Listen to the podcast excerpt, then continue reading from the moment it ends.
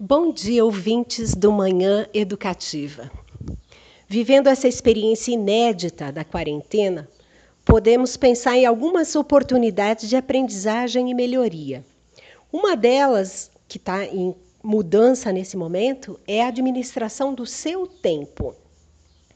Tanto as pessoas que estão fazendo home office quanto aquelas que não têm possibilidade de trabalhar em casa estão tendo que rever a administração do tempo. Um fator complicador é o fato de que as pessoas estão ficando sempre no mesmo ambiente e isso pode ser entediante, porque a gente não pode sair de casa. Então, aqui vão algumas dicas para ajudar você a se organizar melhor.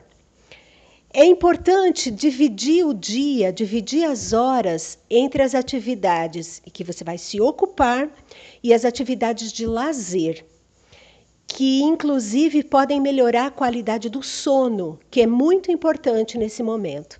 O sono é sempre muito importante. Ele é uma, um reparador de questões emocionais, ele é um organizador de emoções. Então, eu sugiro que durante o seu dia você escolha algumas horas que você vai utilizar como lazer, considerando aquilo que você gosta realmente de fazer. Qual é o seu lazer? É artesanato, é leitura, é assistir série, é ouvir música, é tocar um instrumento. Tudo isso vai ajudando o tempo a passar de uma maneira mais prazerosa. O exercício físico também é uma dica muito importante que também ajuda a melhorar a qualidade do sono e que você deve buscar um horário para ter essa prática. Muita gente que trabalha muito durante a semana inteira e só tem o fim de semana para aproveitar e descansar, deixa acumular em casa uma série de tarefas, né, para as quais não se tem tempo normalmente.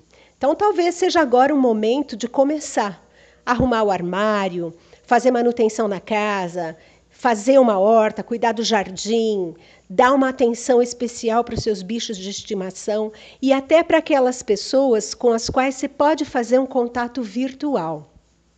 Essa é uma boa maneira de aproveitar melhor o tempo, já que nós estamos no começo apenas de um processo bastante lento, ao que tudo indica, e que a gente vai ter que administrar da melhor maneira possível.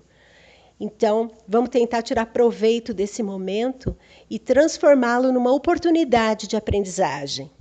Kátia Mestriner, psicóloga clínica e do trabalho, para o Manhã Educativa.